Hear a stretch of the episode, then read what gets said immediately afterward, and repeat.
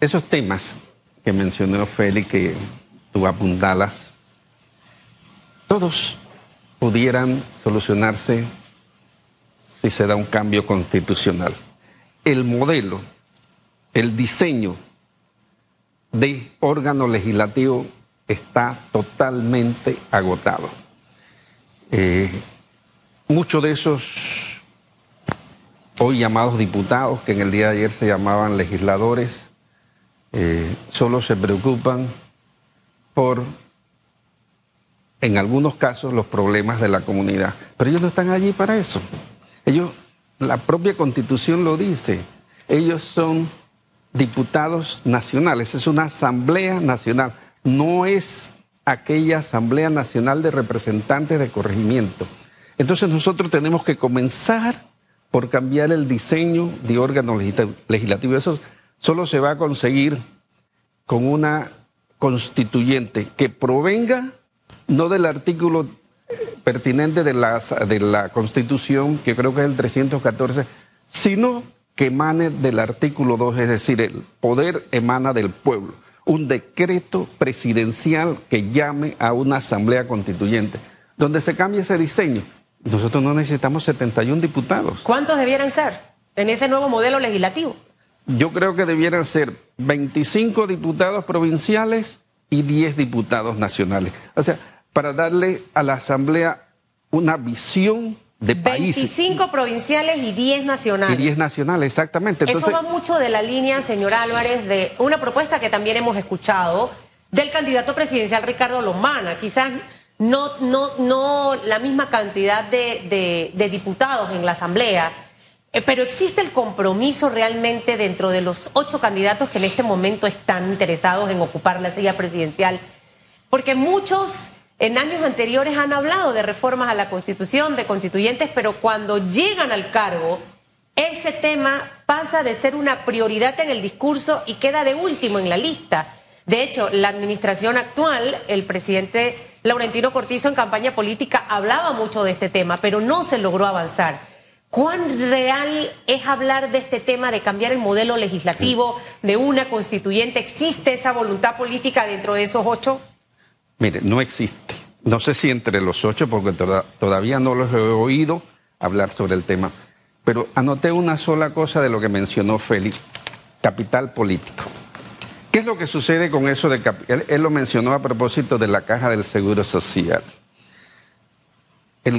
Si un gobernante piensa que cuando llega al poder no debe hacer las cosas como estadista porque pierde capital político o no tiene capital político, él no está pensando en el país, él está pensando en las próximas elecciones. Por eso no se atreven a solucionar el problema del seguro social. Por eso no se atreven a dar pasos como estadista en el tema constituyente. El presidente actual, Nito Cortizo, lo prometió. Pero hay una gran diferencia entre hablar de reforma, es decir, de parche electoral, de, constitucional, y de una verdadera constituyente.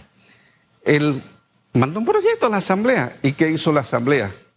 Lo convirtió en una piñata y todos los miembros de la comisión quisieron ser constituyentes. El mm. pueblo no los eligió para ser constituyentes. Nosotros necesitamos una elección donde el candidato que se postule para ese cargo no reparta, que sea, que sea de, eh, delito repartir suéter, gorra, etcétera, que sean propuestas. ¿Qué piensa usted, por ejemplo, del ambiente? Cuando usted les lleguen aquí, por ese momento, tarde que temprano, va a llegar. Cuando nosotros en el 92 eh, como presidente del colegio en aquella ocasión y presidente del Freno, que se llamaba Frente por el No, ganamos el referéndum constitucional.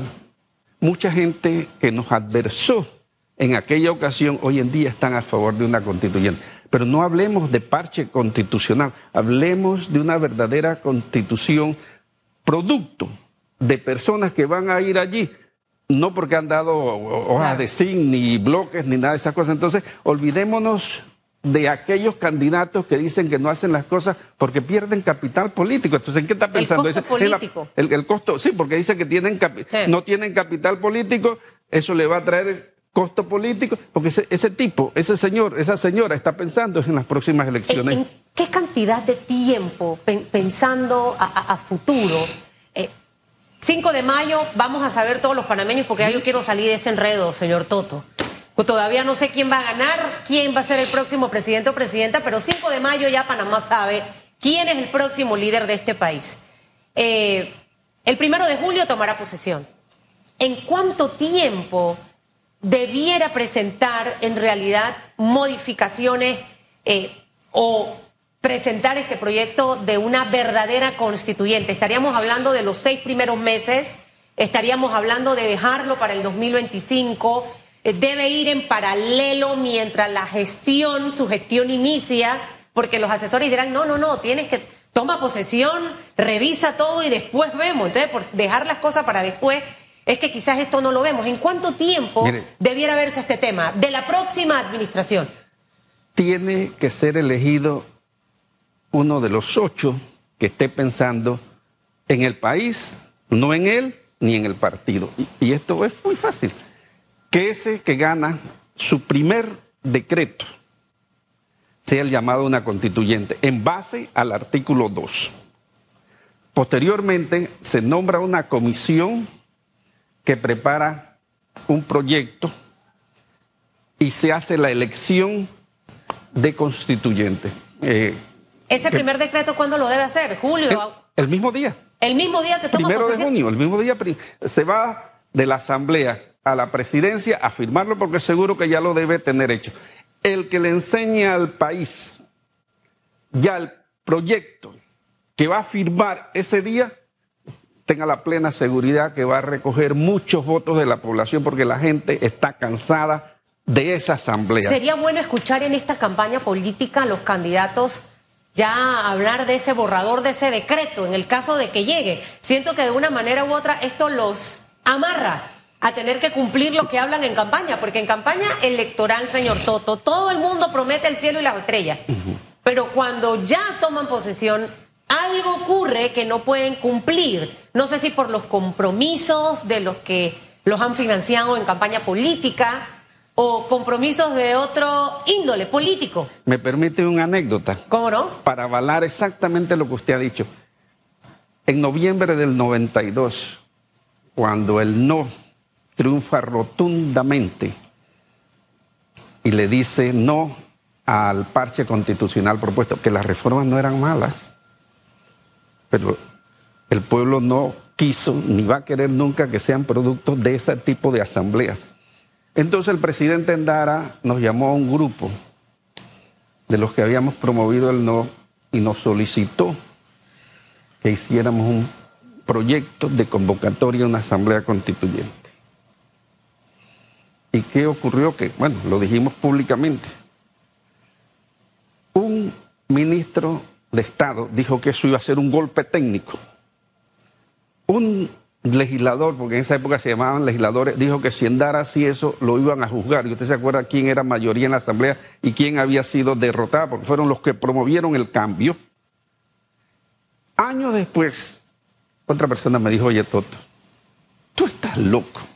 Si nosotros hacemos una asamblea constituyente, nos llevan de paso. Entonces, ese, avalando lo suyo, ese es el temor que a veces tienen los que mandan en el Ejecutivo, porque el Ejecutivo es el que tiene la fuerza, no la Asamblea, para convocar una Asamblea constituyente. Entonces se necesita que ese que vaya tenga la voluntad política para decirle al país, vamos a dar una nueva constitución y que pase a la historia como el presidente que nos permitió darnos una nueva El constitución. presidente Eh, que se atreve que se atreve, porque parece que le faltan lo que vende Fidanque, ¿verdad? para poder atreverse a esto, pero, pero realmente, eh, señor Toto, si escucháramos, eh, cuando se dio el tema de la mina, hubo mucho oportunismo político, mediático, para hacer show. Y esto es lo que va a imperar en este momento a través de estos aparatitos, ¿no? Porque todo lo que se dice lo subo, estoy en un podcast, estoy en una entrevista, saco ese byte y lo pongo a recorrer.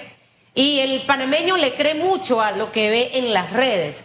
Pero más allá de hablar, por eso le decía, si sería conveniente o sería oportunismo político el que los candidatos presenten sus propuestas reales referente al tema de una nueva constituyente. Hoy está eh, instalándose la asamblea, el presidente dará su último discurso a la nación, una asamblea que ha tenido eh, eh, una imagen más negativa que positiva, a pesar de que muchos dicen es que es un ente político y siempre va a tener imagen negativa. Pero ha sido una asamblea que se ha quedado atrás en muchos proyectos pendientes y probablemente si queremos cambiar la realidad de la asamblea, la ejecución, tenemos un tema de presupuesto, la calificación de varios diputados por su poco desempeño, más clientelista que ir a trabajar al Pleno o ausentes y demás, tenemos que hablar de una nueva constituyente sin lugar a duda. Escuchar propuestas de lo que llevaría de redactado este primer decreto ¿Es saludable o, o, sería abrirle la puerta al oportunismo político en este momento? No, eso es muy saludable porque Así como el pueblo hoy en día le está señalando al gobierno que sale, todas sus promesas incumplidas, si un candidato se presenta haciendo esa promesa, eh, va a recibir el apoyo popular. No tengo la menor duda porque la gente en la calle ya comprende más lo necesario que es una constituyente. Ah, hay muchos detractores dicen, no, es que con la constituyente no se come pero con una, una constituyente que nos dé al país una constitución que convierta, por ejemplo, en imprescriptible a nivel constitucional para que no puedan venir después diputados el tema de los delitos contra la administración pública, o sea, que el peculado y todos esos robos... Que eso no prescriba. No prescriba nunca, entonces ah, la persona se podrá ir del país, pero no podrá venir nunca a su patria. Entonces, esa cosa, porque si usted la deja a nivel de ley, entonces van cambiándola. Es más, eh, lo cambian a su imagen y semejanza. Eh, centrémonos en la, en la Asamblea. Mire, las tareas pendientes que, que tienen y que no las van a resolver en este periodo. ¿Cómo cuáles? Lo, lo mencionó Félix. El tema del reglamento interno. Oye, muchos de ellos le dicen a los demás, el que no trabaja no debe cobrar. ¿Y cuánto? De ellos. Lo interrumpo un segundo porque nos vamos a trasladar hacia la Asamblea Nacional. Vamos a estar eh, en, ese ir y venir porque Edison Brose, diputado por la libre postulación en este momento, a su llegada al órgano legislativo. Pero existe una discrecionalidad a quién se le da la beca, a quién no, y hay una realidad. Muchas de estas becas las dan por mera palanca, por mera influencia política. Si eres amigo, allegado, eh, de lo que sea de políticos, eso tiene que cambiar. ¿En qué debate se encuentra esa iniciativa? Tomó dos años para que estuviese ahora pendiente de debate en segundo debate. Ojalá que en este último periodo que tenemos pueda debatirse. Es una iniciativa importante que lo que busca es eliminar esa discrecionalidad y establecer criterios claros de mérito, que las becas sean por mérito. Méritos pueden ser académicos, eh, méritos culturales, artísticos, deportivos, pero que sea por mérito, no por cuánta palanca tienes. Eso tiene que quedar en el pasado y estamos empujándola hace tiempo y ojalá que pueda ser discutida y aprobada en este momento. Es decir, que en vista de que es por mérito se debe eliminar los auxilios económicos. Bueno, todo eso hay que evaluarlo. Los auxilios económicos, el tema es que aquí le ponen unos nombres donde no corresponden. Te dice un auxilio económico de 200 mil dólares, eso es una beca, eso es una beca. Y las becas deben ser basadas en mérito. Esto no debe ser un regalo por cuánta influencia la persona tiene. Eso tiene que quedar en el pasado. El reglamento interno también corrió la misma suerte, no se ha podido discutir nunca, incluso fue presentado, creo que fue uno de los primeros proyectos que se presentó durante esta administración, diputado. En efecto, ese es uno de los proyectos importantes que eh, ya sentó lo que tiene que ver con transparencia aquí dentro de la Asamblea, cómo votan los diputados, que quede todo totalmente registrado. Bueno, hay avances que se han hecho en la práctica, pero esa discusión no se ha tenido la han prometido, todas las administraciones hacen la promesa de que se discutirá el reglamento, todavía estamos esperando y bueno, ojalá que ese proyecto, el proyecto de extinción de dominio o otro tipo de proyectos también que, que ayuda, ayudan a, que exista más, más, transparencia, más rendición de cuentas puedan ser discutidos. Y el tema de la planilla también genera mucho cuestionamiento. Personas en su planilla. Hemos revisado por lo menos la información que sube Espacio Cívico. Ahí está contratada. Totalmente. La Asamblea pues ha manejado más de 200 millones de dólares donde eso se va en planillas, en planillas totalmente brujas, planillas que nadie ve. Cuando usted va a las oficinas, ve muchas oficinas cerradas. No voy a hablar por todos, no voy a generalizar, pero eso es escandaloso. Oficinas vacías. Yo tengo dos personas en mi despacho dos personas y tenemos una gestión legislativa altamente productiva. ¿Para qué tú necesitas 100 personas para hacer qué? ¿Dónde se ve el resultado de esa supuesta inversión? ¿Cómo es posible que una asamblea maneje tanto dinero y aprueben un contrato minero con más de 25 violaciones a la Constitución? ¿Dónde están todos esos supuestos asesores? ¿Dónde están esos asesores que en teoría son contratados para estar en la comunidad? O sea, eh, hay una serie de inconsistencias que eh, le tocará a las nuevas generaciones, sobre todo a esas personas que están por participar en política, que, que se amarren los pantalones y ayuden a, eliminar todo lo que no suene de transparente. a la actualidad, ¿qué espera usted del discurso, el último informe a la nación del presidente Laurentino Cortizo el día de hoy?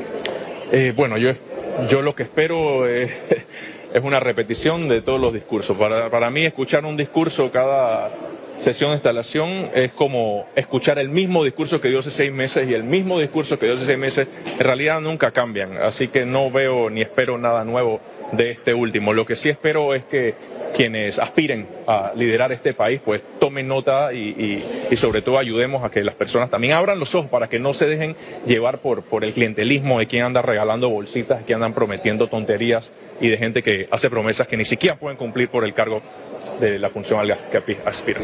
Bien, declaraciones del diputado independiente Edison Brose en la Asamblea Nacional. Es uno de los pocos diputados que hasta el momento ha asistido al Parlamento en vista de que estos actos deben iniciar a las 8 de la mañana con la izada del pabellón nacional y posteriormente con la izada de las banderas de los partidos políticos. Regreso contigo, Susan, a los estudios. ¿Qué cosa, Feliz Antonio? ¿Cuánto les cuesta llegar temprano a la Asamblea a los diputados? Yo lo compadezco usted por estar allá en esa cobertura, porque la impuntualidad a mí me impaciente. Imagínense, ellos todos fueron citados desde las 6 de la mañana. Pongan la alarma temprano, levántense temprano. Eh, eh, no tienen mucho que arreglarse, ni ya el que es feo, feo es, o fea. O sea, es parte de la vida. Pero imagínense, van a ser las 8 de la mañana. Lo que porque saben que son impuntuales. Entonces la citación fue temprano. Hubo diputados que desde las 7 y 10 estaban ahí, vía Raúl Fernández, por ejemplo. Eh, hoy se instala esa segunda legislatura del quinto periodo de la Asamblea, el último, en donde Laurentino Cortizo va a dar su discurso. Yo, siendo diputado, hubiese llegado, ese pleno era para que ahorita estuviera totalmente lleno de los 71 diputados. Mucha gente quizás no quiere escuchar al presidente, he visto un poco esa reacción negativa, eh, eh, señor Álvarez, y lo dejo que continúe con la respuesta anterior. Eh, sin embargo, va a ser importante escuchar al presidente hablar, siendo el presidente del país por el Partido Revolucionario Democrático y en donde su presidente, el señor Vinicio Robinson, hizo fuertes señalamientos la semana pasada durante la Comisión de Presupuesto. Ese es uno de los temas que, que la población quiere escuchar. ¿Qué va a decir Nito Cortizo? Luego de lo que dijo Benicio y que posteriormente pidió disculpas a través de un comunicado, ¿no? Y, el tema de esta impuntualidad de la Asamblea, eh, uno siempre insiste, debe, debe renovarse. Ahora está el no vas. La campaña pasada era no a la corrupción. Ahora el no vas cuando muchos están buscando precisamente esa reelección. Para que me haga un hilo conductor entre la respuesta anterior que me estaba dando acerca del tema de, esa nueva constituyente y cómo, cómo debe darse, operar y demás hacia el desempeño de la Asamblea, que llegan tarde, hoy, no están todos, van a poder izar la bandera, el juramento, toda esa cosa, y vamos a ver si a las nueve está totalmente lleno en ese primer llamado para que sea puntual, porque se hace extenso eso en la Asamblea, hasta pasada las doce mediodía. Y con ese discurso que no sé si nos va a traer algo nuevo a nuestros oídos. Usted antes de contestarle, como que hoy vino con muchas expectativas. ¿Usted cree? Nuevo año. Hay que darle chance a la gente a ver si mejora, ¿no? Aunque ya los diputados. Pero usted llegando tarde. ¿Usted cree que a seis meses de dejar el poder, este señor va a decir algo nuevo, algo contundente? El presidente. Ah, va a decir algo nuevo, algo contundente, algo que vaya a realizar en estos meses. No va a hablar y va a hablar y va a hablar que se inauguró una escuelita por allá, que si esto y lo otro. Nada, nada de lo que el país está esperando. Entonces estábamos hablando de las tareas y hablábamos de, casualmente del reglamento interno, que lo más seguro es que la primera legislatura del nuevo periodo se tendrá que tomar ese, ese, ese proyecto o hacer un, nuevos proyectos, porque la Asamblea necesita un reglamento interno. Casualmente, por lo que está pasando ahora mismo, no están llegando puntuales y no pasa nada.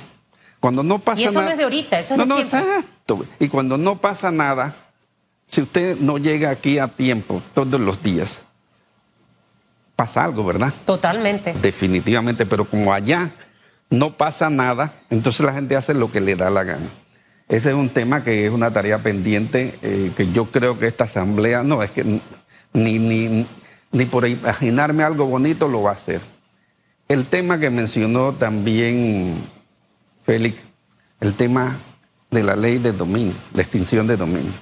En su momento la gente salió a decir que esa ley violaba derechos de propiedad, etcétera.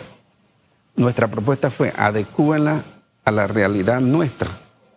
¿Qué quiere decir eso? Mire, el interiorano sobre todo, porque el que vive en la capital es más difícil, notan que su representante, que su diputado, hasta que sus alcaldes, que llegaron allí limpios, como decimos, más limpios que las nalgas de un niño recién nacido, de pronto llenos de bienes. De pronto tienen yates, de pronto tienen casas en el interior, los que viven en la capital o los En que la playa. en la playa, en el valle, en diferentes lugares. ¿Y de dónde sacaron la plata? Entonces no se les puede investigar, porque investigar a un funcionario público por enriquecimiento ilícito, eso es más difícil que jugar a un presidente. Claro. Entonces, esa ¿Eso se cambia con el reglamento interno o con No, una no, nueva no. constituyente? No, no, eso, eso se cambia con la ley, pero para que nunca más lo cambien, nuestra propuesta de las cosas, no- nosotros tenemos muchas cosas que quisiéramos que se introduzcan en la Constitución, que se facilite la investigación por el enriquecimiento ilícito, que va de la mano con la extinción de dominio. Totalmente. ¿Por qué? Porque eh, eh, es que eso... No creo que esa ley se vaya a aprobar en estos seis eso, meses, señor Toto. Por eso es que se necesita una asamblea constituyente donde los que son constituyentes,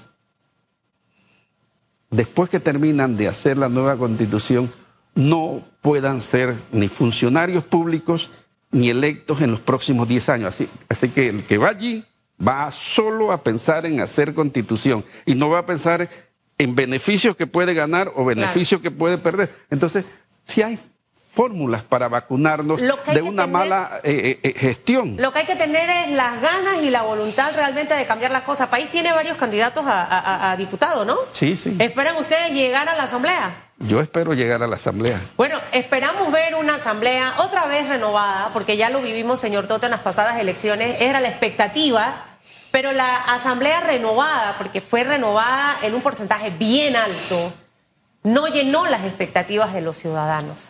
Muchos hombres y mujeres que desfilaron por este programa con sus propuestas y demás, y que se desinflaron, que es lo que no se quiere cuando se llegue a la Asamblea Nacional. Que este 2024 le traiga cosas buenas, señor José Alberto Álvarez. Muchas gracias. Y por ahí nuevamente lo vemos para seguir conversando. Vamos a hacer una pausa. Ha- Hablemos bastante de constituyente porque el pueblo necesita un poco de docencia sobre ese tema. Así que la invito a que me invite a hablar de ese tema. Vamos a invitarlo porque necesitamos fomentar, impulsar qué cambios va a ser el próximo presidente o presidenta de este país luego del 5 de mayo. Vamos a hacer una pausa, usted no se vaya, son las 8, 4 minutos. Vamos a estar regresando a la Asamblea Nacional con nuestros compañeros en esta cobertura especial hoy, día que se instala la segunda legislatura del quinto periodo de la Asamblea Nacional de Diputados. A ver si los diputados me están escuchando a meterle el acelerador, a ver si de aquí a las 8 y 15, 8 y 20, tanto ustedes tienen esos carros que tienen esas luces eh, de escolta.